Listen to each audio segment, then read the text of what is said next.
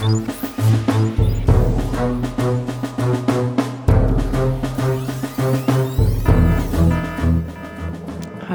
und herzlich willkommen zur siebten Ausgabe von Das Universum, der Podcast, in dem Florian und Ruth über das Universum plaudern. Und auch heute, wie jedes Mal, mit Florian. Und mit Ruth. Ein extrem professionelles Intro war das. Wahnsinn, ja. schon langsam kann ich's. Hallo Florian, wie geht es dir? Ah, mir geht's gut. Ich, Was treibst du so? Ah, nicht viel. Ich kam gerade zurück aus Salzburg ah, ja, dort hatte ihr einen Auftritt, ne? Genau, ja, es war halt so ein Corona-Auftritt, also halt vor, vor leeren, also halb leeren Seelen, wo die Stimmung immer so ein bisschen suboptimal ist, nicht weil die, die Leute schlecht drauf sind, sondern weil halt, ja, wenn nicht so viel Publikum in einem Saal ist, wie ins Saal rein können, dann ist die Stimmung immer irgendwie ein bisschen seltsam. Mhm. Also, aber ich bin ja gewohnt, ich bin ja schon in, in halb leeren Seelen aufgetreten, bevor das irgendwie cool war und alle gemacht haben. Also ich, ich, ich kenne mich aus genau, damit. unfreiwillig halbleeren Seelen wahrscheinlich. genau. Ja, na, ich bin das, mein, mein kleinstes Publikum waren zwei Leute. Also ich bin da war das ein privates Publikum? Oder Nein, das war tatsächlich etwas, wo öffentlich, wo, wo Leute das? kommen. Ach, das war, da hat, das war auch wenig überraschend damals. Das war, muss irgendwann 2010 oder 2011 gewesen sein, wo ich äh, zu der Zeit viele Vorträge gehalten habe über diesen ganzen Weltuntergangsquatsch, aus dem Weltuntergang 2012, ah, Maya-Kalender und so. Ja, ja, genau. Da habe ich, hab ich viele Vorträge gehalten zu dem Thema und der war, war ich eingeladen von der, ich glaube, dem ökumenischen Bildungsverein, äh, Seniorenbildungsverein äh, in Mannheim, glaube ich, war das. Und ich das hört dem, sich sehr speziell an. Ja, und ich habe auch dem, äh, dem Organisator da gesagt, also dass ich eh kommen, wenn er das will, aber eigentlich kann ich durchaus über ein anderes Thema reden, weil Weltuntergang erfahrungsgemäß das interessiert, wenn dann die Jugendlichen, junge Menschen, das interessiert die Alten nicht. Das ist ihnen wurscht. Das ist ein Phänomen, das findet hauptsächlich im Internet statt, zumindest äh, damals noch am, gegen Ende hin ist dann auch in die normalen Medien übergeschwappt, aber das war damals ein Internet-Ding und das, ja, das ist ihnen, selbst wenn sie davon erfahren, ist ihnen das wurscht, den alten Leuten. Also, wenn sie das wollen, dann mache ich das, äh, aber ich es ist, glaube ich, die falsche, der falsche Vortrag für diese Zielgruppe. Aber er gemeint, nein, wir sollen das machen. Ja, und dann war halt er da und äh, die eine alte Oma, die immer kommt zu allem, egal was ist. Und das war dann der Vortrag, den ich gehalten habe in Mannheim. Es ist schön. Aber Hast alte irgendwie besondere äh, Fragen dann von ihr bekommen oder weil ihr irgendwie so nicht mehr privat beieinander wart. Ne? Kann mich nicht mehr. Erinnern. Aber alte Theaterregel, ja, wenn mehr Leute im Publikum sitzen als auf der Bühne, dann tritt man auf. Ja. Ja, aber, aber, ich habe zumindest, ich habe den, den, den, absoluten, das absolute Minimum noch nicht erreicht. Ja? Also es könnte auch einer oder keiner da sein. Also ich habe noch Luft nach unten, das ist immer gut zu wissen. Total. Also sehr viel Luft nach oben. Ja, das auch noch. Ja, klar, da bin geht gemein zu dir. Aber ich habe mich eh gefragt, wie das ist, weil irgendwie ist es schon anders vor einem ähm, halbleeren Saal zu spielen, der einfach halbleer geblieben ist, oder von einem vor einem quasi absichtlich halbleeren Saal, oder? Ist schon ein Unterschied. Es, ne? es ist ein ja natürlich äh, muss nein, also es kommt wirklich auf die, auf die Menge drauf an, also die Menge im Verhältnis zum Saal. Also äh, ein, ein, Saal, wo 100 reingehen und wo 100 drin sind, äh, kann eine, es kann natürlich immer, aus welchen Gründen auch immer, eine scheiß Stimmung sein, ja, wenn du halt irgendwie schlecht bist. Aber äh, gehen wir mal von aus, dass das Publikum wohlwollend ist, weil die haben ja auch gezahlt, dass sie dort sind. Und 100 mhm. Leute in einem Saal für 100 Leute ist meistens eine gute Stimmung. 100 Leute in einem Saal für 300 Leute, äh, da ist die Stimmung schon anders. Das ist eine ganz andere Dynamik. Das ist dann irgendwie, du siehst dann auch, okay, äh, da, da du hast halt nicht das Gefühl, du bist jetzt wo, wo es abgeht, weil alles voll ist. Ne? Du bist halt wo, wo es, wo es halt ein bisschen abgeht. Äh, es ist eine ganz andere, ganz andere, ja, auch akustisch. Es, es fühlt sich anders an, äh, sowohl für von der Bühne als auch fürs Publikum. Also wenn, es kommt nicht auf die absolute Zahl an. Es können auch irgendwie 500 Leute in einer Halle für 2000. Ja, das kann auch, es ist auch blöd. Mhm. Also es kommt wirklich auf die, auf den, den Füllungsgrad an drauf wie was ja, abgeht. Ja. Und jetzt natürlich kommt hinzu, dass sich das Publikum auch vermutlich ein bisschen unwohl fühlt.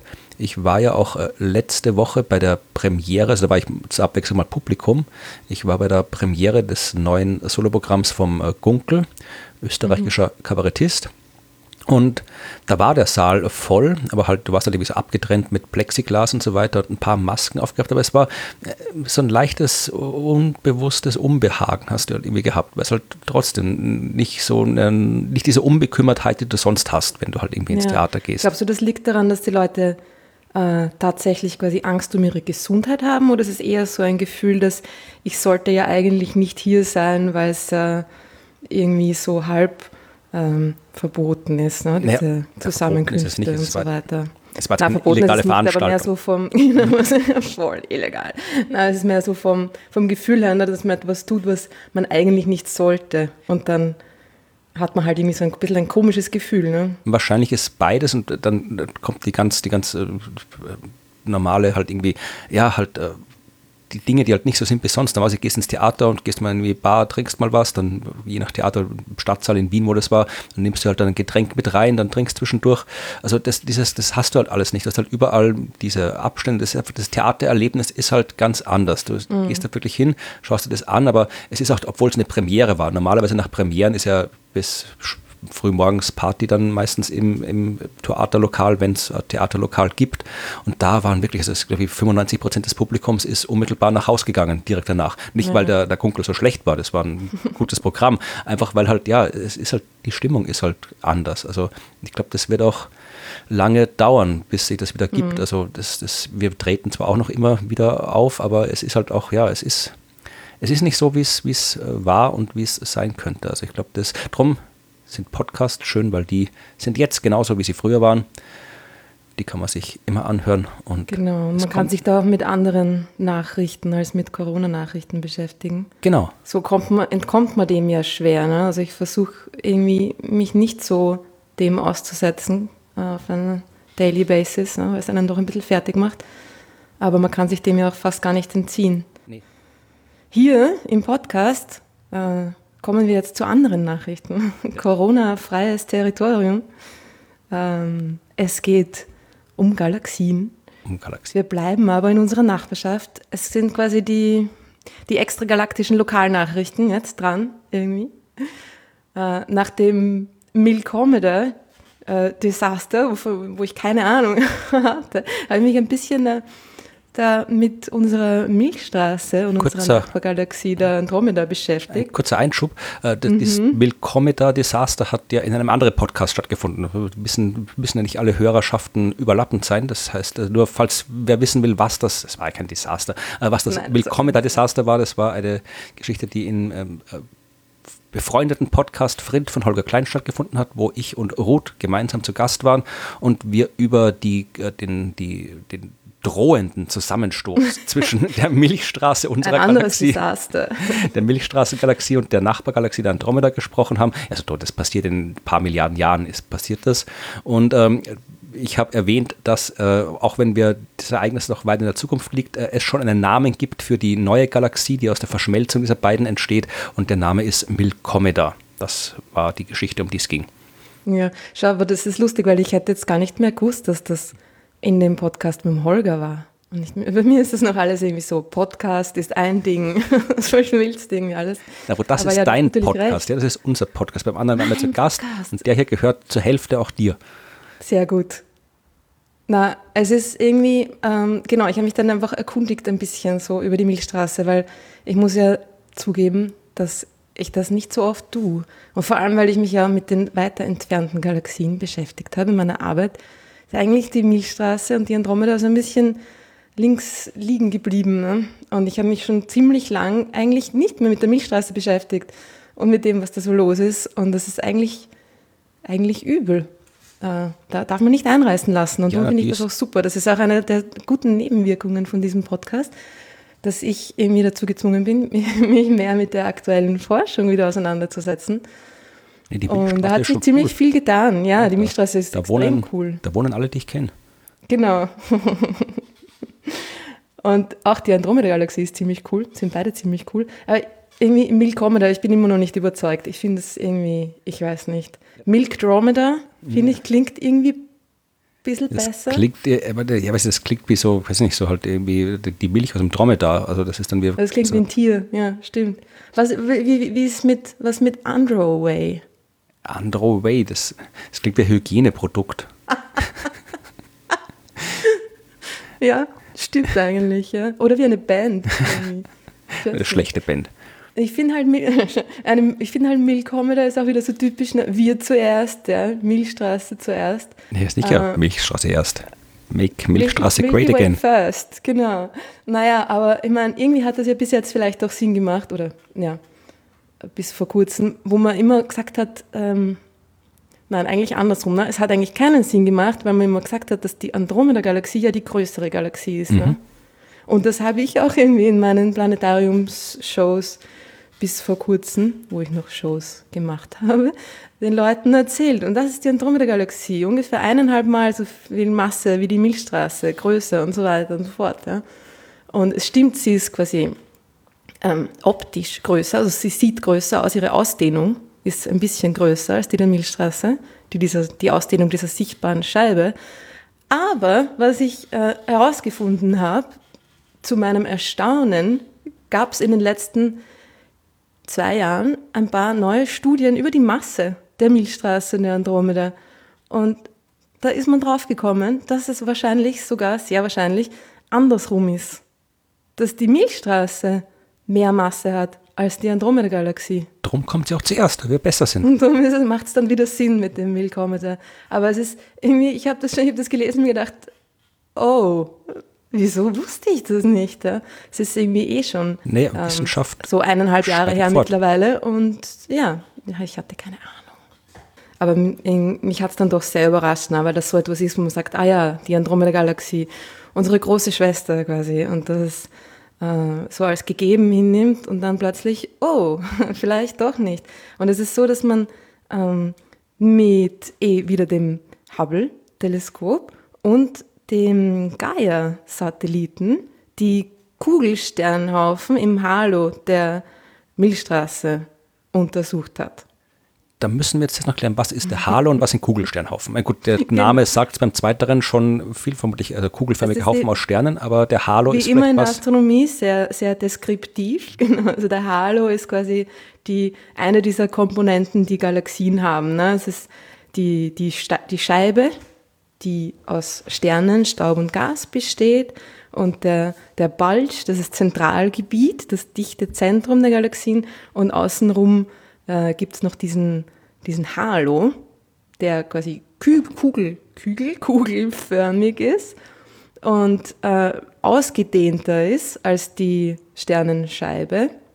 Das ist eine Schale sich- um die Scheibe rundherum. Genau, so wie eine Schale quasi, also gesch- Schale. Es ist eine Kugel, die ist quasi gefüllt mit diesen Kugelsternhaufen. Also die sind nicht nur außen rundherum, aber auch außen rundherum. Und diese Kugelsternhaufen sind auch gegen das Zentrum hin ein bisschen dichter, also da sind einfach mehr, nicht die Kugelsternhaufen selber, sondern mehr von diesen Kugelsternhaufen, die, wie der Name schon sagt, kugelförmige Haufen von Sternen sind.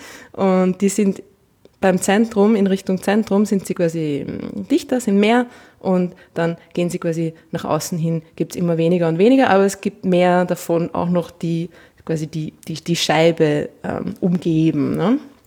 Aber auf Und den diese- Bildern, die Ja. typischen Bilder, das man sieht, da sieht man halt quasi immer die Scheibe. Wenn ich Genau. ein Bild von der Andromeda sehe, dann ist das die Scheibe und den Halo rundherum sehe ich nicht.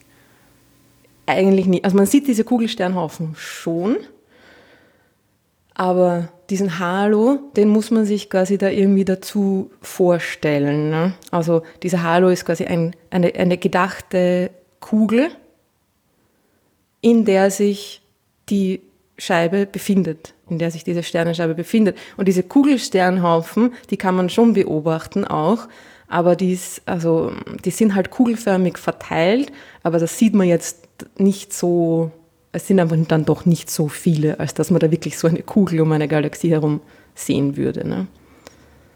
Aber diese Kugelsternhaufen sind ziemlich cool, weil die sind ähm, sehr alt. Also die haben sich quasi schon am Anfang, wie sich diese, diese Galaxie gebildet hat, auch mitgebildet. Die enthalten sehr alte Sterne.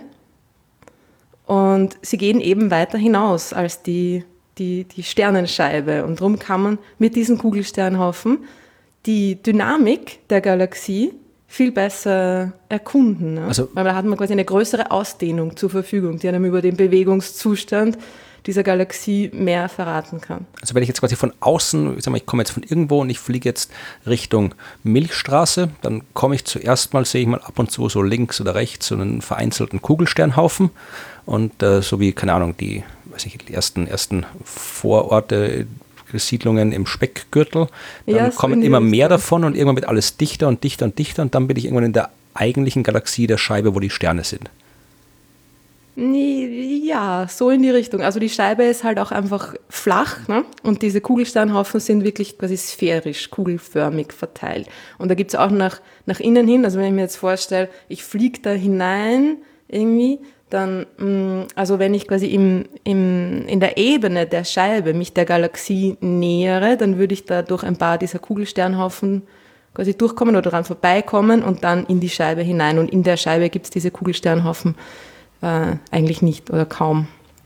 Die sind wirklich so rundherum. Ja, naja, aber die bewegen sich auf jeden Fall alle. Dementsprechend, äh, wie das immer so ist bei, bei allen möglichen Strukturen, die wir kennen im, im Universum, ähm, entsprechend der Masse, die da ist, ja, die Gesamtmasse dieses Systems, ist ja beim Sonnensystem auch so, dass sich die Planeten äh, um die Sonne bewegen, weil die Masse der Sonne und der Planeten da ist. Ne? Und genauso ist das bei Galaxien natürlich auch. Und die Dinge, die sich da in diesen Galaxien bewegen, die, äh, die Geschwindigkeit, mit der sie sich bewegen, die erlaubt Rückschlüsse auf die Gesamtmasse, die da sein muss. Genau, also bei, bei den Planeten, ich kann man das ja aus den Prinzip aus den Keplerschen Gesetzen ableiten. Gibt das dritte Keplersche Gesetz, wo die Umlaufzeit eines Objekts um ein anderes, also ich kann aus der Umlaufzeit des Mars zum Beispiel, wenn ich die kenne und den Abstand vom Mars der Sonne kenne, kann ich berechnen, äh, wie schwer die Sonne ist, wie viel Masse sie hat. Aber ich nehme an, das dritte Keplersche Gesetz wird nicht eins zu eins auf äh, Galaxien anwendbar sein. Na, m, da, da nimmt man ein, ein, ein anderes äh, Gesetz oder eine andere, ein anderes Theorem, da nimmt man das, das, das Virialtheorem. Das man erklär das mal. Ich habe das irgendwie nie so hundertprozentig verstanden in der Vorlesung. Ich weiß zwar grob, um was es geht, aber ich habe hab nicht das Gefühl, ich habe jetzt, ich, ich habe nie das Gefühl gehabt, ich habe es wirklich durchdrungen, das Virialtheorem. Durchdrungen habe ich es vielleicht auch nicht. Das ist vielleicht ein bisschen schwierig. Nein, es ist eigentlich eine ganz einfache Idee. Die Idee ist, dass sich die bei einem System, das ähm, es ist natürlich auch ein abgeschlossenes System, weil- was jetzt bei Galaxien vielleicht nicht ganz so ist, aber nehmen wir mal an, Galaxien sind auch abgeschlossen, können als abgeschlossene Systeme gesehen werden, also wo nichts reinkommt und nichts rausfliegt. Und in diesem abgeschlossenen System, das sich in, in einem Gleichgewicht befindet, kann man die Bewegungsenergie, die kinetische Energie und die potenzielle Energie gleichsetzen. Die potenzielle halten ist jetzt die die Energie, Waage. die aufgrund der Die Gravitation die Masse, da ist, genau. Genau, richtig. Die durch die Masse zustande kommt quasi. Also die potenzielle Energie stellt man sich dann immer so wie diesen, wie diesen Topf vor oder wie dieses Gummituch, wo man einen, äh, einen Bowlingball Ball drauflegt und der das Gummituch dann quasi so eintellt. Ja? Und diese Form, das ist jetzt natürlich eine zweidimensionale Analogie. In Wirklichkeit ist das der dreidimensional eingetellte Raum schwieriger sich vorzustellen. Aber die, die potenzielle Energie kann, eines Systems kann man sich immer so aus diesen aus diesem Topf quasi da vorstellen. Und die kinetische Energie äh, ist die Bewegungsenergie der Teilchen, die da quasi rundherum ähm, Teilchen sind jetzt. Sterne, bevor da In- keine falsche Genau, genau. Vorstellung kommt. Ui. genau, also das sind also quasi die einzelnen Komponenten dieses Systems, die Sterne oder auch das Gas, das sich bewegt. Ja. Und was man dann macht, ist, man, man äh, erstellt eine, eine sogenannte Rotationskurve. Also man schaut sich an, wie schnell sich die Dinge abhängig von ihrem Abstand vom Zentrum des Systems bewegen. Also die eh auch wieder wie beim, beim Sonnensystem, da ist das ähnlich. Ne? Die Planeten, die nah an der Sonne dran sind, bewegen sich viel schneller. Und dann schaut man, wenn man weiter rausgeht, wie schnell bewegt sich das Zeug. Und in einer Galaxie macht man das genauso. Da schaut man, wie schnell bewegen sich die Sterne und das Gas, das näher am Zentrum dran ist. Und dann geht man langsam nach außen. Ne?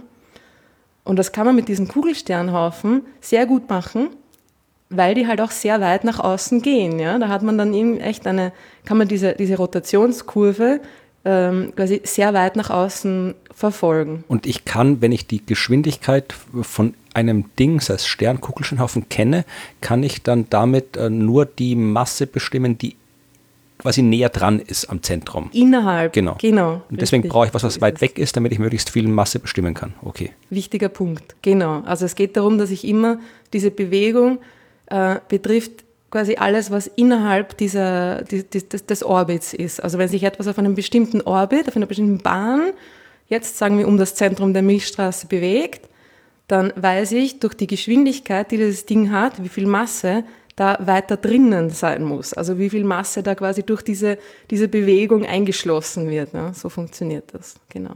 Und dann nimmt man quasi dann nicht mehr die Einzel- eigentlich die Einzelbewegungen her, sondern also die, die ganze die Bewegung des Systems, ja, die, die kinetische Energie des Systems. Darum nimmt man halt auch diese Rotationskurven von, von allem, von dem ganzen Zeug, was da sich bewegt, her. Genau, auf jeden Fall haben sie mit Hubble und mit Gaia, diesem wahnsinnig großartigen Projekt, äh, Satellit, der, der ähm, ein Prozent der Milchstraßensterne genau vermessen wird oder gerade dabei ist, wird zu vermessen. Ich glaube, die sind schon mal vorstellen. Durch. Ja? Also mit 1% klingt wenig, aber tatsächlich ist es, also es ist auch wenig verglichen mit der gesamten Milchstraße, aber es ist dramatisch viel mehr, als äh, wir vorher äh, vermessen konnten, weil äh, es reicht ja nicht, dass du einfach nur halt sagst, okay, da ist ein Stern. Das kannst du leicht machen. Dann mache ich ein lang belichtetes Bild vom Himmel und dann sehe ich überall sind halt Sterne. Die kann ich dann sogar vielleicht sogar zählen. Aber äh, du willst ja mehr wissen. Du willst ja nicht nur wissen, äh, wo ist das Ding, sondern du willst auch wissen, wie schnell bewegt sich das Ding, wohin bewegt sich das Ding. Und das alles haben wir, ich probiere gerade auf die Schnelle die Zahlen zu finden. Ich habe da nämlich auch mal was drüber geschrieben in, äh, in, in, in einem Buch. Also wir haben, ich glaube, davor waren es ein paar Millionen äh, Sterne, die wir bis so genau kannten, um halt zu sagen, okay, da ist der Stern und der ist so hell und der bewegt sich dorthin. Äh, jetzt mit äh, Gaia, in dem aktuellen Katalog Gaia DR2 ist das, gibt es 1,7 Milliarden Objekte. Ja, also dramatisch viel mehr. Immer noch extrem. Es sind natürlich nicht alles Objekte ähm, in der Milchstraße, ne? Also. Ja, aber der Großteil. Wahrscheinlich sind da, äh, der Großteil, ja, genau. Aber äh, ich glaube, Gaia war ein bisschen besser als erwartet. Darum hat man tatsächlich irgendwie eben diese 1,7 äh, gefunden ja. und nicht nur die. Also von, von 1,7 hat man die Position und Helligkeit, äh, Parallaxe, also Abstand und Eigenbewegung, hat man von 1,3 gemessen und die Temperatur, glaube ich, kennt man von 160.000, ah, 160 Millionen, Entschuldigung. Also aber auf jeden Fall deutlich. Mit 1000 kommt man da nicht mehr weiter. aber halt wirklich, also es ist, man hat jetzt, also Gaia ist wirklich, auch finde auch eine meiner Lieblingsmissionen, äh, die da stattgefunden hat. Vor allem, es ist, es ist halt, Gaia ist halt nicht so sexy wie das Hubble-Teleskop, das halt nur das halt schwarze Löcher beobachtet oder irgendwie andere, die ferne Galaxien beobachten oder die Expansion des Universums oder Supernova-Explosionen. Gaia macht halt einen Katalog. Aber der Katalog, die Kataloge sind halt das Fundament der Astronomie. Ohne die Kataloge ja. weiß man überhaupt nichts. Das stimmt, aber um Gaia ein bisschen sexier zu machen, wenn, wenn man dieses Wort verwenden will, dann äh, es gibt großartige Simulationen, die die Daten visualisieren wenn wir auf YouTube schauen, weil man kennt von den, Gaia misst die Position und die Geschwindigkeit der Sterne in der Milchstraße. Fast zwei Milliarden Sterne in der Milchstraße misst dieser Satellit die genaue Position und die Geschwindigkeit. Das heißt, man kann damit vorhersagen, wie sich die bewegen werden. Und genau das haben sie gemacht in, in Simulationen, die man auf, auch sogar auf YouTube sehen kann. Du kannst dann dir das quasi ähm, ganz, äh, ganz Himmelsbild. Ne? Also das, das, ein, ein, das ist nicht nur ein Ausschnitt des Himmels, sondern das ist dann quasi der ganze Himmel einmal rundherum ähm, flach, ge, flach gedrückt. Ja? Das kannst du dir anschauen mit den, mit den Pünktchen. Die Milch, man sieht das Band der Milchstraße und die Punkte und so weiter. Und dann spult man vor. Und dann siehst du, wie sich das alles bewegt und wie sie aneinander vorbeirauschen und sich in verschiedenste Richtungen bewegen. Das schaut extrem cool aus. Das also gerade noch cooler Shots aus, wenn man sich Die Anwendung eines Katalogs sehr gut visualisiert. Ja. ja das mich gerade noch cooler Shots aus, wenn man es sich in einem Planetarium anschaut. Natürlich. ui, ui, Werbung. Ja, ja, in einem Planetarium schaut natürlich alles noch cooler aus, aber gerade solche, ja, Nein, solche Visualisierungen, die sind natürlich gemacht fürs Planetarium. Gaia ist großartig. Ja. Und ich glaube, ich war sogar beim Start, war ich beim Start von Gaia dabei? Ich war bei. Ich war Was, bei das fragst du dich jetzt? ich war bei. Ich war Aber wenn du dabei gewesen wärst, würdest du das, glaube ich, noch wissen, ich oder? war bei so vielen Starts dabei. Also wenn ich, wenn ich Aber du sage, meinst jetzt nicht dort live. nein, wenn ich sage, ich war bei einem Start dabei, doch ich war dabei, dann, dann meine ich nicht, ich war jetzt irgendwie hier in, in Du meinst online. ich war jetzt nicht in Französisch-Guyana, wo die Raketen starten, aber ich war tatsächlich, ich sehe es gerade, ich kann es da verlinken. Ich habe damals im äh, Dezember 2013 ist Gaia gestartet, war ich äh, bei der, beim äh, Satellitenkontrollzentrum äh, in Darmstadt. Ja, äh, das, wo halt alle Satellitenmissionen der Europäischen Raumfahrtagentur kontrolliert werden. Und da gibt es, wenn so ein großes Ding startet, immer halt so Events. Also du hast dann da meistens Wissenschaftlerinnen und Wissenschaftler, die was äh, erzählen. Du kannst dann live zuschauen, äh, wie, der, wie das Ding startet. Du kannst, hast jede Menge Action rundherum. Du hast, kriegst jede Menge so schick, schick, schöne äh, Merchandise. Also ich habe, glaube ich, dann so kleine Gaia-Anstecknadel und Gaia-Postern.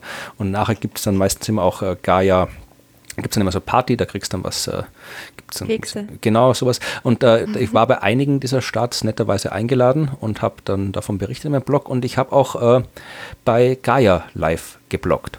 Ja, und äh, das kann ich nochmal noch mal verlinken, was dann passiert. Also es war, es war eine coole, coole Sache.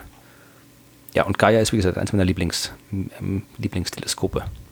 Ja, das ist echt großartig. Schaut euch das an.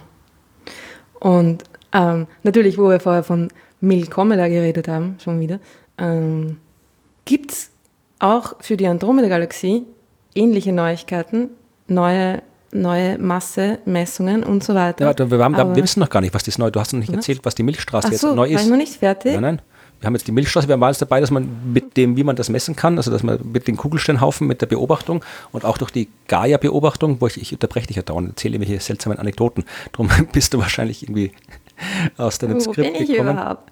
Aber äh, es ging darum, dass, dass wir Genau, wir haben gerade darüber geredet, wie man die Masse Genau. aus der Bewegung von Dingen Genau. in einem System bestimmen kann mit dem Virialtheorem.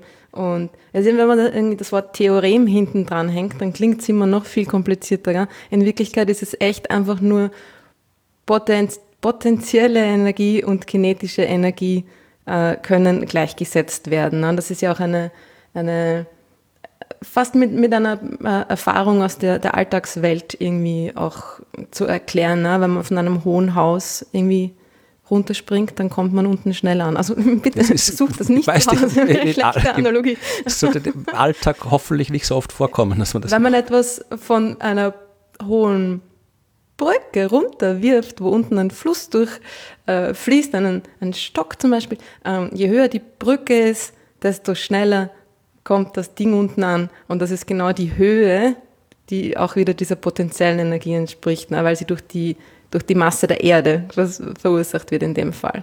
Und genau, man kann diese potenzielle Energie mit der Bewegungsenergie ähm, gleichsetzen. Ne? Das eine quasi hängt mit dem anderen zusammen. Und genau so ist man eben auf die Masse gekommen. Und durch diese genauen Messungen von Hubble und, und, und Gaia, dieser, dieser Kugelsternhaufen, dieser, der, der Geschwindigkeiten dieser Kugelsternhaufen, konnte man die Masse der Milchstraße einfach sehr stark eingrenzen. Also bis jetzt war, war sie ja so ein ziemlich breites Intervall, in dem man die Masse der Milchstraße angesiedelt hat. Ne? Also es ist irgendwie so von irgendwo zwischen ähm, 500 ähm, Milliarden Sonnenmassen, also 500 Milliarden mal die Masse der Sonne, bis hin zu zwei ähm, Billionen mal die Masse der Sonne. Kurze Frage. Ähm, Ja? wenn wir jetzt davon ausgehen, dass das auf 500 Milliarden Sonnenmassen die Untergrenze ist und wir sagen, in erster Näherung hat ein Stern so viel Masse wie die Sonne, dann würde das heißen, dass da 500 Milliarden Sterne drin sind. Aber ich nehme an, dass das die Gesamtmasse Das ist. ist die Gesamtmasse. Ist da auch die dunkle Materie schon mit dabei? äh, ja, die, die sich innerhalb Okay. Von diesem Radius bis zu dem man das gemessen hat, befindet. Okay, also das heißt, wir können das da ist Mhm. einfach, da ist alles. Die dunkle Materie ist, wenn es um Gravitation geht, quasi automatisch mit dabei. Okay, ja, ich habe nicht gewusst, wie die Zahlen ist, weil man kann vermutlich dann aus den Zahlen dann auch ableiten, äh, wie viele Sterne da drin sind. Das wollte ich jetzt gerade machen. Also, die, dass man quasi aus der Masse die Zahl. Normalerweise, wenn ich irgendwo eine Masse von einer Galaxie lese, äh, in Sonnenmassen angegeben, kann man die immer eins zu eins in Sterne umrechnen. Aber Mhm. meistens ist dann eben auch die dunkle Materie nicht mit angegeben. Genau, wenn die angegeben ist, dann geht das nicht.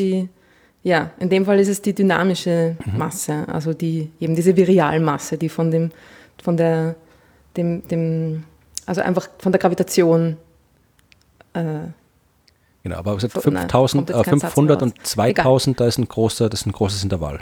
Genau, und es war meistens war eher so, naja, es werden mehr sein, es werden ungefähr so, es wird ungefähr eine Billion Sonnenmassen sein, also 1000 Milliarden mal die Masse der Sonne wird die, die Milchstraße haben. Und jetzt ist es mehr so, dass es, das Intervall quasi eingegrenzt wurde und die wahrscheinlichste Lösung eineinhalb Billionen mal die Masse der Sonne ist. Also ist sie fast äh, irgendwie eineinhalb Mal so schwer, wie man gedacht hat. Das ist schon ein ziemlicher Unterschied. Ordentlich.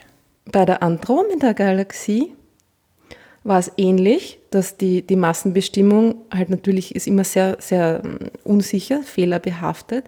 Aber auch bei der Andromeda-Galaxie hat man neue, neue ähm, Berechnungen angestellt und ist darauf gekommen, dass die Andromeda-Galaxie weniger Masse hat als gedacht. Was hat man früher gedacht? Früher hat man eben ungefähr so gedacht, so eineinhalb Mal so schwer wie die Milchstraße, also eineinhalb Billionen Sonnenmassen. Und jetzt scheint sie mehr so in Richtung eine Billion Sonnenmassen zu gehen. Das heißt, es haben quasi Milchstraße und Andromeda, was ihre Masse angeht, Plätze getauscht. Ach, da sind wir doch die größten, oder die schwersten. Wir sind doch die, die größten. Die, genau. die, Masse und Größe ist ja nicht immer das gleiche. Also in dem Fall sind wir die schwersten. Äh, haben wir die Größe auch irgendwas Neues rausgefunden? Die Größe. Naja, das ist äh, ja, das bringt mich zum mhm. nächsten Punkt, was mit den beiden nämlich passiert, klarerweise. Die, äh, darum geht es ja um Milchrometer, die, die kollidieren miteinander. Und da hat man jetzt raus oder rausgefunden, naja, sagen wir mal so, es war irgendwie da groß in den Nachrichten auch, ähm, dass die Kollision von Andromeda und Milchstraße ja eigentlich schon begonnen hat. Ja, gut, bei dem das Ding, das ein paar Milliarden Jahre dauert, kann man vermutlich, es ist schwer, den, den Startpunkt jetzt irgendwie, da gibt es keinen auf die Plätze fertig los. Genau, naja, vor allem ist es halt auch, also so neu und umwerfend ist das nicht, weil es kommt natürlich darauf an, wo man den Anfangs Zeitpunkt setzt. Wo, wann sagt man, die Kollision beginnt? Na, das, die, die Frage kriege ich auch oft. Na, wie lange dauert es noch? Wann stoßen sie zusammen oder wann fängt das an? Wann berühren sich die Galaxien zum ersten Mal? Und da ist halt das, das Problem an der Frage ist eigentlich, was ist das Ende der Galaxie? Was, wo, ist, wo hört sie auf? Wo fängt der intergalaktische Raum an? Genau, stopp. Galaxieende. Äh, wenn man die, die sichtbare Sternenscheibe quasi, oder Sternen- und, und, und Staub- und Gasscheibe hernimmt, dann sind die beiden noch äh, ziemlich weit voneinander entfernt, zweieinhalb Millionen Lichtjahre. Ja, das ist ein Stück. Das ist ein Stück. Also das ist dann ungefähr, ähm, wenn man es jetzt auf den Durchmesser der, der Galaxien sind, Andromeda, wie gesagt, ein bisschen größer als die Milchstraße, Durchmesser weiß, ja, äh, ist das noch ungefähr ähm, naja, 20 Mal so viel. Also sie sind 20 Mal so weit voneinander entfernt, wie sie groß sind. Okay. Damit man sich das jetzt so bildlich vorstellen kann. Ja? Es ist aber so, dass die Galaxie natürlich nicht dort aufhört, wo diese Sternenscheibe aufzuhören scheint. Ja? Die dünnt sich irgendwie so ein bisschen aus und hat dann schon so eine Art Cut-off quasi. Aber dann da geht es ja draußen weiter. Genau, erstens gibt es diese Kugelsternhaufen, genau, von denen wir schon gehört haben, die da irgendwie noch ein bisschen weiter rausgehen als diese sichtbare Sternenscheibe. Es gibt auch ähm, die Gasscheibe, die oft noch weiter hinausgeht als die sichtbare Sternenscheibe, also diese Wasserstoffgasscheibe, die auch quasi flach und ähm, scheibenförmig ist, wie die Sternenscheibe. Das heißt, da ist um die halt Sternenscheibe noch jede Menge Gas rundherum. Genau, da ist jede Menge neutraler Wasserstoff, also kalter Wasserstoff, der einfach nur so im Weltraum abhängt und quasi nichts tut. Das weiß man, dass der da ist von Radiobeobachtungen. Dieser, dieser neutrale Wasserstoff, der strahlt glücklicherweise sehr hell im Radiobereich in einer bestimmten Wellenlänge, das ist die berühmte 21 cm Strahlung, 21 cm Linie, also bei einer Wellenlänge von 21 cm, da emittiert dieser neutrale Wasserstoff Energie. Und darum weiß man, dass der da ist. Genau. Aber die ist jetzt auch, die ist zwar größer als die Sternenscheibe, aber da würden sich die Galaxien quasi auch noch nicht berühren, sagen wir mal so, ne? wenn wir ihre, ihre mm, Wasserstoffgas, neutralen Wasserstoffgasscheiben hernehmen. Ja, berühren ist Jetzt auch irgendwie übertragen. Bis da irgendwie ein so ein Wasserstoffatom auf, zufällig auf, das kommt ja nicht vor. Also berühren ist ja immer nur was quasi. Das, genau, was das überhaupt heißt, sich berühren. Es würde quasi auch nicht, wenn man sie beobachtet, nebeneinander noch nicht so ausschauen, als würden sie sich überlappen, ja, sagen wir mal so. Aber jetzt hat eine neue Studie herausgefunden, dass die Andromeda-Galaxie von einem riesigen Halo umgeben ist. Diesen Halo haben wir bei der Milchstraße vorher auch schon gehört, ne? Dieses, diese sphärische, kugelförmige Struktur, die da, die da noch viel ausgedehnter ist als die, die, die Sternscheibe. Aber man hat gewusst, dass die, dass die existiert, aber man hat nicht gewusst, wie groß sie ist. Und jetzt in dieser neuen Studie hat man die, nicht nur die Ausdehnung, sondern auch die Zusammensetzung dieses, dieses Halos untersucht und gefunden, dass sich der viel, viel weiter ausdehnt als bis jetzt gedacht. Ist das ungewöhnlich? Also ist das etwas, wo man sagt, das, das machen Galaxien normalerweise nicht oder hat man es einfach halt nur nicht gewusst und jetzt weiß man es? Ähm, ich glaube, man hat es man vielleicht geahnt, aber ähm, noch nicht beobachtet, weil dieses Material ist so dünn, dass, es, dass das eigentlich fast nicht mehr zu sehen ist, ne? in dem Sinn. Also das, ist die, das, das gibt schon Strahlung ab, aber es ist so ausgedünnt. Das ist auch alles dass es einfach, Gas. Bitte? Das ist auch alles Gas, was da. Das ist auch alles ja. Gas, genau, genau. Aber es ist extrem dünn. Ja? Also dieses neutrale Wasserstoffgas, das, das kann man quasi noch sehen, halt nicht im optischen Bereich, sondern im Radiobereich. Aber dieses extrem ausgedünnte Halogas, äh, das sieht man nicht mehr. Okay. Also Und, mit unseren Möglichkeiten zumindest. Und jetzt, was sie gemacht haben, ist, sie haben das Licht von weit entfernten Quasaren im Hintergrund hergenommen, das quasi hinter der Andromeda-Galaxie, die hinter der Andromeda-Galaxien in der Sichtlinie sich befinden und das durch diesen Halo, also an der Galaxie, an der sichtbaren Galaxie quasi vorbei äh, fliegt, dieses Licht, ja, und durch den Halo durch und dann hat man die, die Absorption dieses Halo-Materials in dem Licht der Quasare gefunden. Also das ist, man hat quasi, Quasare sind ja andere, also die hellen Zentren äh, von fernen Galaxien, also man hat quasi Extrem die Andromeda genau. mit dem Licht anderer Galaxien durchleuchtet und dieses Licht so hat es. quasi das eigentlich nicht sichtbare Gas dann sichtbar gemacht und jetzt hat man festgestellt, das Ding ist viel größer, als man dachte. So ist es.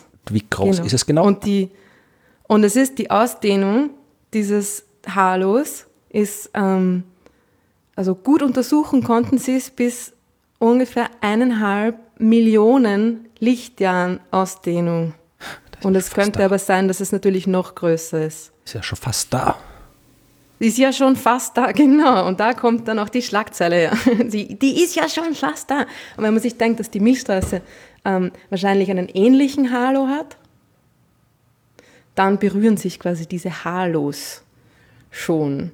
Und es ist so, dass, also bis jetzt wusste man eigentlich, dass die Kollision schon begonnen hat, in dem Sinn, äh, dass, dass sie sich ja schon anziehen. Ne? Also wenn man sagt, wann beginnt eine Kollision, wenn eine gravitative Anziehung schon da ist und sich Dinge aufeinander zubewegen, dann beginnt ja eigentlich die Kollision schon. Stimmt. Sagen wir mal so. Ja? Aber könnte man so sagen. Aber jetzt ist es so, dass man tatsächlich quasi Material von der Galaxie von den jeweiligen beiden Galaxien ähm, beobachtet hat, das quasi da ist und das schon, das so weit hinausreicht, dass es quasi wirklich sich schon unter Anführungszeichen berührt. Hat gar nichts krachen gehört. Langweilig. Naja, krachen wird das schon noch ordentlich. Es dauert aber halt noch mindestens, ähm, naja, zwei Milliarden Jahre wird es mindestens äh, noch dauern. Da wird ja nichts passieren. Krachen wird es optisch. Also ja, nein, ich sagen, die Sterne, das, das, das tief, ist ja, sondern letztendlich am Himmel krachen. Ja. Also Sterne werden sich dabei nicht berühren bei dieser Kollision. Nein, aber es werden sich sehr viele neue Sterne bilden und darum wird das ganze Ding am, am Himmel ein äh, ziemliches Feuerwerk. Weil die mit der Gravitationskraft dieses ganze Gas, was da rumliegt und momentan nichts tut, sich dann verdichtet und zu Sternen wird. Genau. Cool. So wie bei jeder Galaxienkollision, genau. Ja, auf jeden Fall ist sie schon, ist sie ja eigentlich schon da. Das heißt, wir haben eigentlich schon, wir tun eigentlich schon irgendwie Händchen halten. Wir leben in Zeiten der Kollision. Richtig. Abstand. ja, keine soziale Distanzierung zwischen Galaxien. Nein. Sowas. Schöne Kann man denen nicht verbieten. Keinerlei, keinerlei Maßnahmen sind dazu in der Lage. Äh, genau, so viel zu der Geschichte. Schöne Geschichte. Und es hat auch ähm, eine, einige Fragen gegeben, die da sehr gut dazu passen. Einige Fragen über die Milchstraße und über Galaxien, Galaxienstruktur.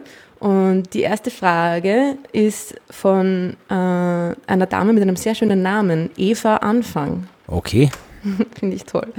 Äh, und sie wundert sich auch, äh, wie diese Bilder, die man von der Milchstraße kennt, zusammen, äh, zustande kommen. Und ich finde, das ist eine super Frage, weil das ist oft Leuten nicht klar. Ne? Also es ist, Eva fragt, ähm, es ist ja schwer von der Erde aus zu erkennen, wie unsere Galaxie aussieht. Und doch gibt es ja sehr anschauliche Bilder der Milchstraße und wo wir uns darin befinden. Das stimmt. Ne? Wir sehen die Milchstraße ja nicht von außen, äh, aber trotzdem sieht man immer diese Bilder und mhm. da, da sind wir. Und dann fragt sie sich, ist so ein Bild der Milchstraße aktuell, also in Echtzeit, oder zeigt es das Licht der Sterne, so wie es bei uns ankommt? Und dadurch quasi ist es dadurch verzerrt. Ja, das ist schon, das ist quasi schon ein Problem, über das ich gar keine Gedanken machen muss bei dem Bild. Eigentlich. Wie? Ja, äh, weil das, das Bild ja eigentlich, das, ich will deine Antwort nicht vorwegnehmen. die Antwort ist natürlich die, dass diese Bilder keine echten Bilder sind. Genau. Das hast du gemeint, ne? Das halt irgendwie, ja, also das wäre quasi, du kannst dir, wenn du jetzt überlegst, also ich, ich, nehme an, die Fragenstellerin hat gemeint, wir registrieren da jetzt Licht von dem Stern, von dem Stern und basteln uns daraus dann quasi dieses Bild und hat, wollte wissen, ob man berücksichtigen muss, die Laufzeit dieser Bilder, weil natürlich je länger die ja, unterwegs genau. ist, aber wie gesagt, das ist halt, das muss man nicht machen, weil äh, diese Bilder können wir in der Realität nicht aufnehmen. Das, darum gibt es also von anderen Galaxien schon, weil die können wir halt in ihrer Gesamtheit sehen und da ist auch in erster Näherung, wenn wir die Andromeda anschauen, sind alle Sterne gleich weit weg von uns in erster Näherung. Das heißt, da sehen wir dann ein echtes Bild. Aber bei der Milchstraße geht es halt nicht. Da hocken wir halt mittendrin und das, was wir haben, ist halt aus genau. den Daten zusammengebastelt, wie wir glauben, dass sie aussieht. So, genau, und vor allem auch eben auch aus den Gaia-Daten, die wir vorher besprochen haben. Ne? Aus der exakten Position und Geschwindigkeit der Sterne kann man die, die, die Form der Galaxie zum ersten Mal so richtig rekonstruieren. Und diese, ähm, der, der, Gedanke, finde ich, ist super, ne? weil es stimmt natürlich, dass wenn man quasi die Sterne von der anderen Seite der Milchstraße beobachtet, dann sind die jetzt, oder jetzt, was bedeutet jetzt, ja? dann sind die nicht mehr da, wo sie waren, wie sie das Licht emittiert haben. Ne? Äh, es ist aber so, dass wir das einzige, die einzigen echten Bilder von der Milchstraße sind die von der, von der Seite. Ne? Also die, wo man die Milchstraße so als Ganzer über den Himmel sich strecken sieht mit diesem dunklen, mit dieser dunklen Staubscheibe in der Mitte durch. Na, das sind die einzigen sozusagen echten Bilder der Milchstraße. Die von oben, das sind alles ähm, Animationen und Rekonstruktionen quasi. Artist's Impression. Ja, also es ist auch later. überraschend. Ich habe das damals, wie ich äh, mein Buch geschrieben habe, die 100 Sterne Geschichte des Universums 100 Sternen, äh, habe ich das, das, diese Geschichte das erst recherchiert. Man hat erst in den 1950er Jahren wirklich halbwegs zweifelsfrei bestätigen können, dass die Milchstraße eine äh, Spiralgalaxie ist. Das hat man zwar vermutet, ja. weil man halt ganz viele andere gesehen hat, Galaxien, wo die Sterne sich immer sich in Spiralen anordnen, aber unsere eigenen, wir hocken halt mittendrin. Da, da sieht man schwer, wie es ausschaut. Und erst in den 50er ja. Jahren hat man dann durch Beobachtungen halbwegs ableiten können, dass äh, äh dass äh, diese, wir diese, auch diese Form haben. Und wir wissen heute immer noch nicht exakt, wie viele Spiralarme wir jetzt eigentlich haben. Das ändert sich immer wieder mal, weil es halt wirklich enorm schwer ist, das zu beobachten, wenn man mittendrin hockt. Genau, und das ist auch schon die nächste Frage vom Uwe, ich der sich fragt, woher muss ja. kurz unterbrechen. Äh, falls sich jemand fragt, was da für seltsame Geräusche im Hintergrund sind, ich vermute mal, bei Ruth äh, regnet es gerade. Das ist der Regen. Genau, ja. Den kann ich leider nicht rausfiltern, mal gucken, was das macht, aber jetzt äh, wisst ihr, dass es... Blitzt und donnert auch. Hui. Also den Donner kann man vielleicht auch hören. Das ist, äh, haut es gerade ganz ordentlich runter, ja. Gut, na bei mir noch nicht. Aber vielleicht kommt das ja auch noch. Aber du warst beim das kommt Uwe. Nicht so vielleicht. Genau, beim Uwe, der sich fragt, woher kennen wir die Struktur der Milchstraße? Ja, und woher wir denn? befinden uns doch mittendrin und haben keinen nennenswerten Beobachtungswinkel über der Ebene. Genau. Wie können wir die Spiralarme auflösen? genau darüber haben wir gerade gesprochen. Ne? Wir sind in der Scheibe drinnen und nicht oben drüber. Wir können die Milchstraße nie von oben sehen. Und die, Spiralarme sind quasi mit dem Gaia-Satelliten äh, jetzt zum ersten Mal so richtig aufgelöst, beobachtet worden. Jetzt kann man wirklich durch die Position und, Entfer und, und Geschwindigkeit, die die Sterne haben, die man gemessen hat, die Gesamtgalaxie, ein Bild der Gesamtgalaxie quasi rekonstruieren und man sieht äh, die Arme und so weiter den Balken. Also sehen, unter Anführungszeichen, weil es wie gesagt ne? immer nur Bilder wird es erst dann geben, wenn wir extragalaktische Raumfahrt entwickelt haben, was äh, vermutlich ja, genau. nie der genau. Fall also sein wird. Bilder aber im Sinne von sitzt jemand mit einer Kamera und macht ein ja. Bild von oben. Nein, genau. sondern man kann das, also die, die, die Punkte äh, so rekonstruieren, dass man es wirklich quasi wie von oben sehen würde. Aber es ist natürlich, man sieht es natürlich nicht auf einem echten Bild von oben. Genau. Noch mehr Fragen. Ich habe auch noch eine Frage rausgesucht, vielleicht ähm, stelle ich dir das noch. Das ist, die kam erst gerade kurz bevor die Aufnahme gestartet ist, kam die rein und da geht es auch um Galaxien.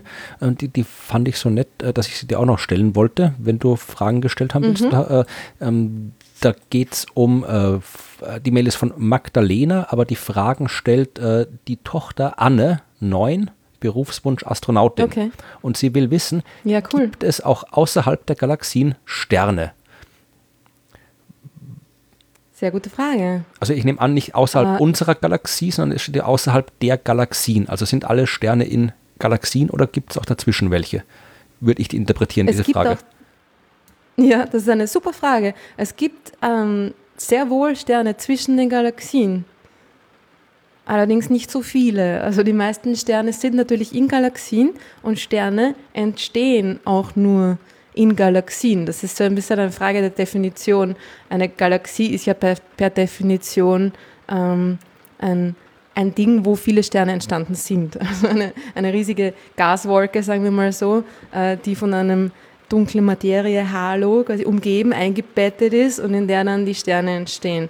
Also alle Sterne entstehen in Galaxien und werden dann aber durch Interaktion zwischen den Galaxien, Wechselwirkungen, ne, die stoßen zusammen, Milchkometer, werden sie durch die Gezeitenkräfte, die da wirken zwischen den Sternen, werden sie durch die Gegend geschleudert und einige davon auch aus den Galaxien herausgeschleudert. Also die meisten Sterne werden dann quasi ähm, durch die Gegend geschleudert, fallen aber durch die Schwerkraft, durch die Gravitationskraft wieder zurück auf, auf diese, diese Kollision ja, und bilden dann quasi eine, eine große Galaxie. Ja, müssen schnell Aber genug sein, dass sie Sterne, wegkommen.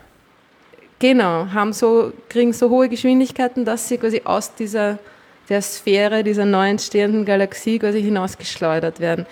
Ähm, und das kann man, auch, kann man auch sehen, also vor allem in Galaxienhaufen kann man das sehen, dass da so eine Art diffuses Licht da ist zwischen den Galaxien. Ja? Und dieses diffuse Licht, das heißt auch so, diffuse Astronomen benennen Dinge immer so, wie sie ausschauen. Ja? Dieses diffuse Licht, das ist einfach von diesen Sternen, die sich da quasi zwischen den Galaxien befinden, die durch diese, diese Zusammenstöße rausgeworfen wurden. Sehr schön. Dann habe ich noch eine, äh, Anne hatte drei Fragen und ähm, eine hat okay. auch noch mit der Milchstraße zu tun, nämlich fällt unser Sonnensystem irgendwann in das schwarze Loch im Zentrum der Milchstraße? Ja? Weil, das haben wir auch oh. schon besprochen, in den Zentren der großen Galaxien sind sehr, sehr große schwarze Löcher und äh, die Frage ist, fallen wir da rein oder nicht? Nein, da fallen wir nicht rein. Das ist so weit von uns entfernt, das ist 26.000 Lichtjahre von uns entfernt. Also da fallen wir nicht hinein. Es gibt Sterne, die da, die da quasi sehr nahe dran sind, die Sterne im Zentrum der Milchstraße, die da herumfliegen und die quasi früher oder später dann mal verschluckt werden. Aber das Ding an einem schwarzen Loch ist ja, dass es nicht jetzt alles ansaugt, speziell, sondern dass es so kompakt ist, dass man dieser, dieser riesigen Masse so viel näher kommen kann und dadurch wird man dann quasi ähm, verschluckt. also solange wir weit genug weg sind, fallen wir Aber nicht solange rein. man weit weg ist, genau. Die Frage ist jetzt aber, du hast gerade gesagt, also da kommen die, kommt die äh, Andromeda und dann interagieren wir damit, dann wird alles Ui. durchgewirbelt und so weiter. Also ist, kann, kann man es ausschließen, dass wir nicht doch irgendwie mal auf, aus welchen Gründen irgendwie so was durch die Gravitationskraft, durch die Gezeitenkraft bei dieser Kollision quasi was mitkriegen, dass wir uns halt doch in Richtung Zentrum der Milchstraße bewegen und dann vielleicht doch mal zu nahe kommen und reinfallen? Kann man nicht ausschließen, oder? Ja, also ausschließen ist generell irgendwie ein, ein hässliches Wort. Ausschließen, mit ausschließen tut man sich immer schwer. Aber also extrem, extrem, extrem unwahrscheinlich. Wir werden schon durch die Gegend geschleudert werden, ja, in ein, paar Milliarden Jahren. Aber wir werden wahrscheinlich, ähm, wir haben ja eine gewisse Geschwindigkeit, mit der wir das Milchstraßenzentrum Ja, umkreisen. 200 Und, Kilometer pro ähm, Sekunde, glaube ich. 200, genau, 250 sogar fast, ja. Ähm, und diese Geschwindigkeit, die, die, die bewahrt uns ja davor, dass wir da äh, dem Zentrum zu nahe kommen. Wir, wir, wir fallen quasi die ganze Zeit an dem Zentrum der Milchstraße vorbei mit dieser großen Geschwindigkeit. Und darum können wir da nicht so einfach hinein. Und wenn jetzt die, die Gravitation der Sterne der, der Andromeda-Galaxie dazukommt, dann, dann werden die Sterne zwar in verschiedene Richtungen geschleudert, aber sie werden äh, höchstwahrscheinlich nur noch beschleunigt und es werden sich ihre Orbits generell irgendwie ändern und es ist dann keine Scheibe mehr, sondern äh, oder zwei Scheiben, ne? es sind keine äh, so flachen Gebilde mehr.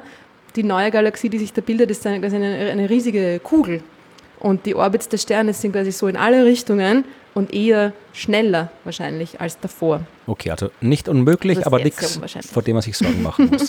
Und die letzte Frage von Anne war, äh, auch eine schöne klassische Frage eigentlich, wie hell ist es in einem schwarzen Loch? Willst du da was sagen dazu oder? Boah. Also, ähm, naja, das ganze Licht ist ja da drinnen in dem schwarzen Loch. Das heißt, es ist eigentlich. Ähm, eigentlich sehr hell. Genau, es kommt nicht raus. Aber es ist ja dann irgendwie so um sich selbst äh, herum ge gekrümmt. Also man könnte dann nicht in diesem schwarzen Loch drin sitzen und sich das ganze schöne helle Licht anschauen. Ne? Genau, also erstens mal muss man, Also man also, könnte überhaupt nicht in einem schwarzen Loch sitzen, weil man würde ja spaghettifiziert und in seine Einzelteile zerlegt werden auf dem Weg hinein ins schwarze Loch. Aber vielleicht hast du da noch eine, eine besser informiertere Antwort. auch nicht wirklich mehr so, vor allem es ist halt natürlich alles, was über Zustände in schwarzen Löchern ab, abgeht, können wir halt nicht sagen, weil wir das nicht wissen oder höchstens vermuten können, mehr oder weniger äh, wahrscheinlich vermuten können. Aber tatsächlich, also, wenn man jetzt äh, kurz antworten muss, ja klar, es ist das Licht geht rein in ein schwarzes Loch, es kommt nicht raus, also Licht ist drin, also ist es tendenziell hell. Die Frage ist, kann ich das Licht dann sehen, weil ich kann mir ja quasi in einem schwarzen Loch, wie das heißt, nicht hinsetzen, auch nicht hinstellen. Man ist ja ständig in Bewegung, man kann sich nur aufs Zentrum des schwarzen Lochs zubewegen. Äh, die Frage ist, kann man dann auch noch irgendwie schauen und wenn man schaut, was sieht man, weil schauen heißt ja, dass Licht auf mich treffen muss. Das heißt, ich könnte quasi nur das äh, Licht sehen, was, äh, wenn das Licht vor mir sich mit Lichtgeschwindigkeit auf schwarze Loch zubewegt, äh, kann ich das dann sehen, äh, kann ich das, also das müsste vermutlich in manche Richtungen heller sein, in manche Richtungen dunkler, aber wie gesagt, äh, da wissen wir nicht genau, wie die Wissenschaft, also wie, die, wie das Universum im schwarzen Loch funktioniert. Da können wir nichts sagen, aber wenn, äh, ist es vermutlich äh, hell, weil das Licht drin ist. Also es ist auf jeden Fall Licht drin. Ob's, ob wir es auch sehen könnten, äh, wissen wir nicht. Aber eine schöne Frage. Super Frage. Und ich habe auch noch ein paar Quick-Fire-Questions for Bitte. you. Haben wir halt richtig viele Fragen. Alex möchte wissen. Weiter geht's. Warum? Wir haben so viele Fragen bekommen, wir müssen da einfach ein bisschen Meter machen. Ja? Also. Leute, nicht aufhören, uns Fragen zu schicken, aber ein bisschen Geduld, weil wir haben echt so viele. Wir werden jetzt einfach äh, so zack, zack, zack. Gut. Eine nach der anderen mich kurz zurück. beantworten. Okay. Alex möchte wissen, warum bestehen Sterne und Planeten nicht aus dem gleichen Material? Äh, tun sie im Prinzip eh, also die Wolke, aus der Sterne um Planeten entstanden sind, sind gemeinsam aus einer Wolke entstanden, aber äh, man braucht äh, sehr, sehr viel Kraft, um äh, sowas wie Wasserstoff festzuhalten. Ja, Wasserstoff ist klein, bewegt sich sehr schnell äh, und da braucht man wirklich viel Masse, damit man den Wasserstoff festhalten kann, sonst verflüchtigt er sich einfach und fliegt irgendwo anders hin. Und ein Planet wie die Erde hat halt relativ wenig Masse. Wenn ich da eine große Hülle aus Wasserstoff rumtue, dann verflüchtigt sich die im Laufe der Zeit. Darum äh, haben wir da halt nur das Material, das wir haben. Ein großer Planet wie Jupiter hat halt auch, wir haben glaube ich auch schon über die Kerne von großen Planeten gesprochen, der hat auch angefangen wie die Erde, ist aber ein bisschen stärker gewesen und ein bisschen mehr Wasserstoff festhalten können, ein bisschen länger, dass er ein bisschen länger mehr Masse hatte, konnte dann noch mehr Wasserstoff festhalten und ist dann eben zu einem großen Gasplaneten geworden. Und ein Stern, der hat eben die meiste Masse von allen, der kann alles festhalten, der kann auch eben Wasserstoff festhalten und darum pickt der ganze Wasserstoff und das ganze Helium eben im Stern und nicht an den Planeten, weil die zu schwach sind, um das festzuhalten. Wäre meine kurze Antwort darauf. Wenn ja, du nix, gut. Nächste Frage. Jawohl. auch, geht auch wieder um Sterne. René möchte wissen, wie viele Generationen von Sternen es braucht, um die schweren Elemente des Periodensystems entstehen zu lassen. Jo, gute Frage. Also da bin ich tatsächlich, ich weiß auf jeden Fall, dass die allererste Generation der Sterne, die, die nach dem Urknall entstanden ist, die konnten halt nur Wasserstoff und Helium haben. Mehr gab es dann nicht. Und die haben dann schon in ihrem Inneren schon viel fusioniert. Ob sie alle Elemente des Periodensystems schon hergestellt haben, weiß ich nicht. Du kriegst ja per Kernfusion sowieso alles nur quasi bis Eisen hin. Die ganzen schwereren Sachen gehen durch normale Kernfusion im Stern nicht mehr. Da brauchst du dann Supernova-Explosionen und andere hochenergetische Prozesse. Aber ich glaube, das hat schon die, die, die erste Generation an Sternen, die sind ja auch explodiert. Also eigentlich könnten die schon mal im Prinzip alles erzeugt haben. Dann kam noch eine zweite Generation an Sternen, die haben dann schon vielleicht ein bisschen mehr, äh, die haben dann noch ein bisschen mehr dazu getan und wir gehören zur dritten Generation an Sternen, aber ich würde, ohne es genau zu wissen, äh, da bitte nicht, äh, mich nicht zitieren damit, oder halt, kann man schon zitieren, aber es ist halt dann vielleicht falsch. Aber ähm, ich würde sagen, man, es wird eigentlich eine Generation reichen, glaube ich. Ja, würde ich auch sagen.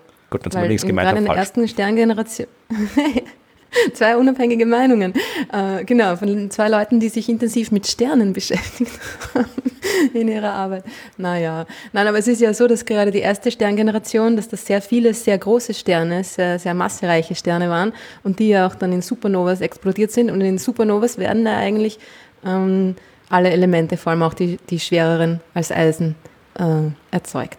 Darum würde ich auch sagen, dass eigentlich eine, eine Sterngeneration schon ausreichen sollte, um von allem ein bisschen was da irgendwie äh, zu machen. Okay, noch eine super Frage von Klaus Peter. Warum fliegt die ISS in einer Art Sinuskurve um die Erde? Ach du meine Güte. Ähm, äh, das tut sie, soweit ich weiß, nicht, ähm, sondern sie fliegt halt in einer, einer vermutlich annähernden Kreisbahn um die Erde. Diese Sinuskurve, die man sieht, das ist der Bereich, also wenn man quasi die äh, die gekrümmte Erdoberfläche in eine zweidimensionale Karte transformiert, was halt nicht ohne Verzerrungen geht. Das lässt sich mathematisch nicht ohne Verzerrung lösen, eine, eine gekrümmte äh, Oberfläche auf eine flache Oberfläche abzubilden. Und äh, auf was da gezeigt ist, ist halt quasi der Pfad, wenn man quasi wirklich jetzt so einfach gesagt, senkrecht runter von der ISS schaut, wo sie gerade ist, also über welche Ecke der Erde sie gerade fliegt. Ähm, dann kriegt man eben diese Sinuskurve, was vermutlich, da müsste ich wieder Bahndynamiker sein, aber was vermutlich damit zusammenhängt äh, mit, der, mit, der, äh, mit der Neigung erstens der Bahn, sofern sie geneigt ist. Ich glaube, die Bahn der ISS ist nicht geneigt, aber es darum kann sie auch vermutlich nicht, kannst du sie auch vom, vom Nordpol oder sowas auch nicht sehen, äh, was glaube, bin mir nicht sicher, ob die ISS vom Nordpol oder Südpol aus sehen kann, aber ich glaube, die Neigung spielt eine mhm, Rolle, wie diese abgebildete schon. Kurve ausschaut und äh, auch eher die Rotation der Erde, wie sich die unter der, der ISS wegträgt, weil die, die ISS braucht 90 Minuten einmal rundherum um die Erde und äh, die Erde selbst dreht sich auch und äh, ich kann es jetzt, glaube ich, nicht, ohne nachzuschauen, nicht genau sagen, aber auf jeden Fall ist diese, quasi diese Sinuskurve ist jetzt nicht die reale Kurve, sondern nur das, was man kriegt, wenn man eben die, äh, die Position der ISS über der Erdoberfläche die Sichtbarkeit äh, quasi auf eine zweidimensionale Karte abbildet, dann kriegt man diese äh, Sinuskurve. Aber wie das jetzt ja, mathematisch genau gesagt, transformiert genau. ist, das, das, da müsste ich, äh, müsste ich nachschauen, das weiß ich nicht auswendig. Es ist halt so, dass alles, was eine, eine, eine Kreisbewegung oder Kugelbewegung äh, irgendwie macht, wenn man das äh, flach drückt, dann kommt eine Sinuskurve dabei heraus. Genauso, das ist ja eigentlich auch die Definition von Sinus und Cosinus, wenn man sich an die Schule erinnert, ne? mit dem Kreis und dem Dreieck. Und wenn man sich das, wenn sich das bewegt im Kreis, wenn sich ein, ein Punkt an dem Kreis entlang bewegt und man das äh, zweidimensional quasi darstellt, dann geht es irgendwie rauf, runter, rauf, runter. Und wenn dann die Zeit dazu kommt, dann kommt eben diese Sinuskurve dabei raus. Und genauso ist es mit der Bahn der ISS, die eigentlich quasi eine, eine, eine Art Kreisbahn um die Erde vollführt. Wenn man die dann flach drückt auf einer, auf einer Karte der gesamten Erde in zwei Dimensionen, kriegt man eben diese Sinuskurve. Sehr gut. gut erklärt. Und eine, eine schöne Frage habe ich noch extra, extra für dich. Ja. Ben wundert sich, wohin verschwinden die Meteoriten, nachdem sie eingeschlagen sind? Die werden alle eingesammelt und dann holen wir die mysteriösen Kosmoselemente heraus und machen uns damit Superkräfte. Nein, also die verschwinden tatsächlich. Die verschwinden tatsächlich nicht, äh, sondern äh, die, manche davon bleiben halt tatsächlich liegen. Die werden tatsächlich eingesammelt und landen dann halt irgendwie in Museen ja, oder in privaten Sammlungen oder wo auch immer. Ähm, manche verglühen schon in der Atmosphäre. Ja? Wenn das wirklich kleine sind, ja, so wie die Sternschnuppen, da schlägt halt nichts ein, weil die halt einfach zu klein sind und da wird es zu heiß, wenn die durch die Atmosphäre durchrauschen und dann sind die weg. Aber wenn man jetzt so ein klassisches Ding, 100, 200, 500 Meter großes Drum, das auf die Erde fällt, ja, das verschwindet nicht einfach, sondern ähm, oder doch, es verschwindet einfach, wenn man das so will, weil äh, das kommt ja nicht einfach so runter und legt sich da friedlich auf den Erdboden, sondern es kommt mit ein paar Dutzend Kilometer, so 10, 20 Kilometer pro Sekunde schlagen die ein. Und wenn du so enorm großes Ding hast, das so enorm schnell auf die Erde trifft, dann steckt da so viel Bewegungsenergie drin, die halt im Moment des Aufpralls irgendwo hin muss, äh, nirgendwo hin kann, weil so schnell kann sich der Boden nicht verformen, wie der Asteroid da ankommt. Also der Boden kann nicht rechtzeitig aus dem Weg gehen, wenn der Asteroid einschlägt, weswegen äh, die Energie da quasi auch nicht absorbiert werden kann durch die Verformung des Bodens, sondern schlagartig frei wird in Form von Wärmeenergie. Das heißt, äh, in dem Moment, wo der Asteroid auf den Erdboden auftritt, gibt es eine gewaltige Explosion. Ja, und diese gewaltige Explosion verteilt halt äh, den äh, Asteroid oder den Komet oder was auch immer da jetzt runterkommt, überall hin. Ja, weswegen du halt dann ähm, auch bei großen Einschlägen weit entfernt noch äh, Material finden kannst. Ein Teil davon verteilt sich als Staub in der Atmosphäre und landet dann überall, kommt überall runter und so weiter. Also äh, wenn der Einschlag heftig genug ist, dann äh, verschwindet der Meteorit nicht wirklich, aber er ist halt quasi nicht mehr am Stück, sondern ist halt in Einzelteile zerlegt durch die Explosion überall. Und er wird dann irgendwie pulverisiert ne? und ist dann quasi Teil der Atmosphäre. Ja, der, der, kommt schon wieder runter auch. Also du kannst dann quasi halt so eine, man hat mal gefunden beim, beim äh, Einschlag, wo die Dinos ausgestorben sind vor 65 Millionen Jahren, da kannst du wirklich in der, in den geologischen Schichten genau sehen, wo das Ding war. Da hast du halt diese, diese berühmte Iridium-Schicht. Iridium ist ein mhm. chemisches Element, das man vor allem eben in Meteoriten findet, weniger im äh, Material der Erdkruste. Und da siehst du halt wirklich eine Iridium-Schicht, die du, egal wo auf der Erde du schaust, in der entsprechenden geologischen Schicht, überall steckt da Iridium drin, was die Leute eben dazu gebracht hat, äh, damals auf die Idee zu kommen, dass da eben tatsächlich ein großes Drum, ein wirklich großes Drum runtergekommen sein muss, das eben so heftig war, dass es wirklich so, so komplett zerbröselt worden ist und dass sich der Staub dann über die gesamte Erde verteilt hat und überall runtergekommen ist.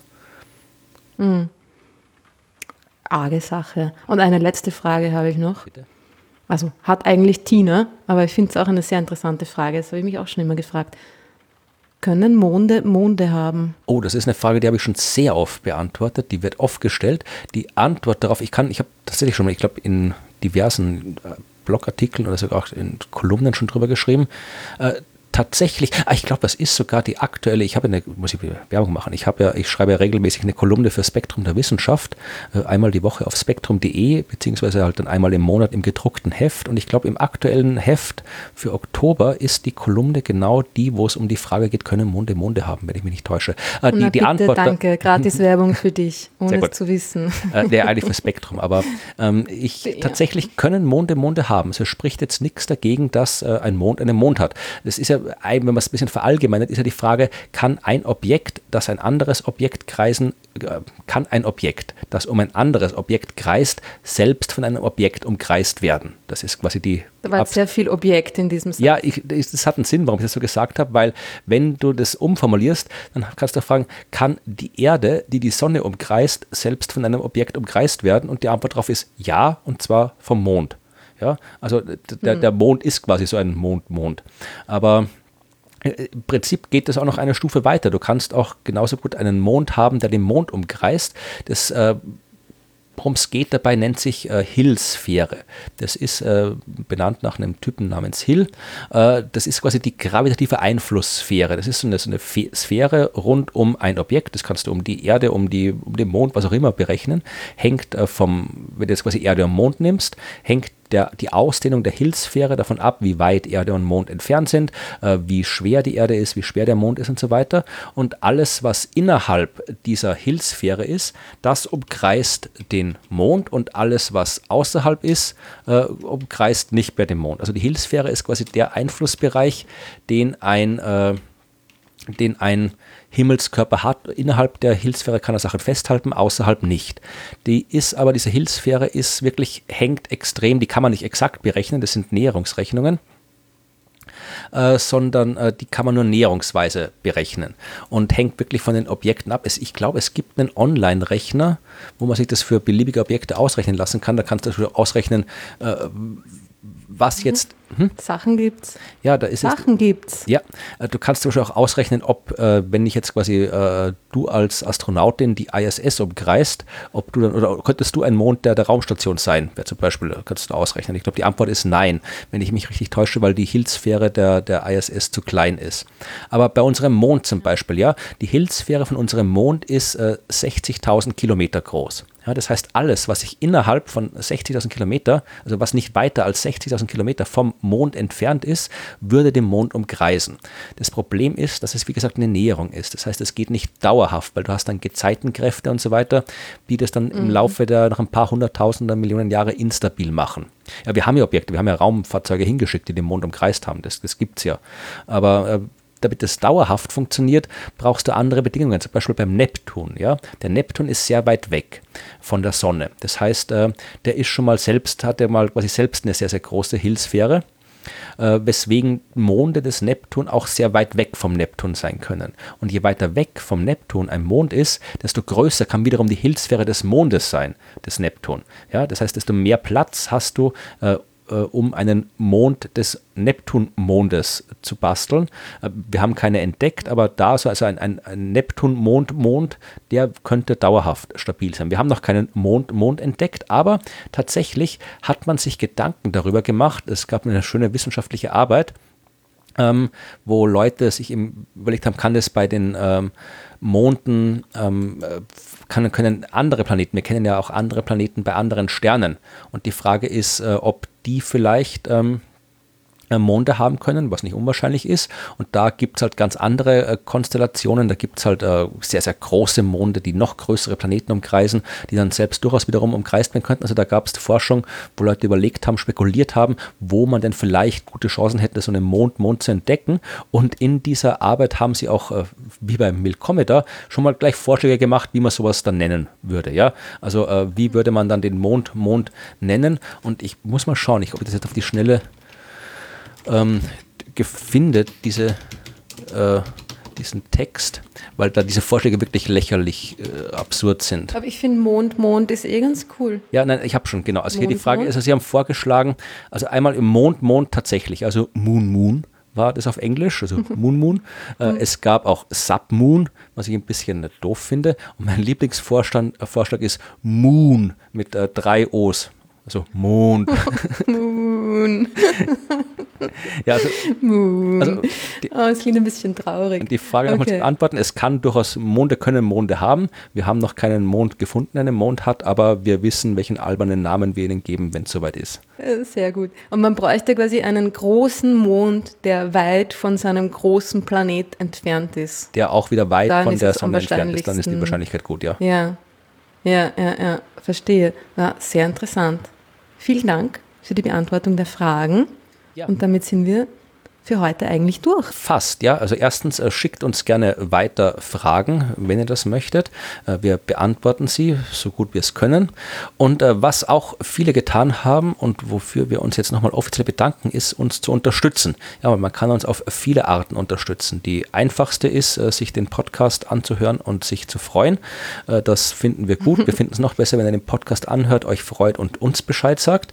Wir finden es noch viel besser, wenn ihr den Podcast anhört, euch darüber freut und anderen Leuten Bescheid sagt, ja, also anderen weitererzählt oder äh, den diversen Bewertungsmechanismen der diversen Podcast-Portale nutzt. Das ist, man unterschätzt immer, äh, wie stark die Algorithmen beeinflusst werden von sowas. Also wenn ihr uns da irgendwie Sterne äh, verteilt, dann hilft es durchaus. Äh, was uns auch hilft, ist schnödes Geld, ja, weil es kostet Geld, dieses Ding hier zu produzieren. Äh, je mehr Geld wir damit machen können, desto mehr können wir Arbeit können wir drauf verwenden, desto mehr Folgen können wir produzieren. Also wir freuen uns auch, wenn man uns finanziell unterstützen. Das haben Menschen gemacht und äh, da wollten wir erstens mal Danke sagen und zwar äh, kann man uns per PayPal unterstützen. Der Link ist in den Shownotes und das haben Leute gemacht. Und zwar hat das Markus gemacht, äh, Christian hat das gemacht, Clemens, Thomas, Sebastian, äh, Anna hat das gemacht, Alexander, Andreas, Mike, Helmut, Michael, Ali und Stefan. Die haben uns alle per PayPal unterstützt, worüber wir uns wahnsinnig freuen. Äh, auch sehr, ja, auch sehr freuen tun wir uns über die Leute, die uns per Steady unterstützen. Ja, also bei PayPal kann man uns halt einfach Geld geben, wenn man uns Geld geben will. Bei Steady kann man uns auch Geld geben, aber da kriegen wir das Geld quasi monatlich. Also ihr sagt dann, ihr schließt quasi so eine Art Abo ab, dass man auch jederzeit kündigen kann und äh, dann kriegen wir 5 Euro im Monat oder 10 Euro im Monat oder ich glaube 25 Euro im Monat sind, glaube ich, die drei Pakete, die ich eingerichtet habe. Und äh, das ist natürlich toll, weil dann, dann haben wir ein bisschen Planungssicherheit. Und äh, für die, die uns wirklich viel Geld geben, gibt es dann auch ein bisschen Goodies. Also bei 5 Euro äh, pro Monat freuen wir uns und das Universum freut sich auch. Bei dem nächstgrößeren, ich glaube es waren 10 Euro oder 15, ich weiß nicht mehr genau, ja, was die nächste. Stufe war, da äh, kriegt er quasi eine, dann, dann kriegt er eine, eine Priori werdet ihr quasi vorgereiht beim Fragen beantworten. Ja, also wenn ihr Fragen habt und äh, uns unterstützt, dann könnt ihr uns eure Fragen schicken und wir beantworten euch die gerne auch direkt persönlich, ohne den Umweg des Podcasts. Und äh, wer uns bei 25 Euro im Monat unterstützt, da müssen wir uns noch was ausdenken. Also da wir, wir haben noch kein Merchandise, was wir euch äh, schenken könnten dafür. Aber äh, Kriegt ein Kaffeeheferl. warum nicht? Das Universum. Na, wie wäre es mit äh, eine ganze, äh, das Thema einer ganzen Folge nee, vorgeben? Nee, da, da kommen die Leute, was, was, was du kennst das Internet nicht rot. für 25 Euro kommen die Leute und lassen uns über jeden Scheiß Ui. reden. Nee, aber mhm.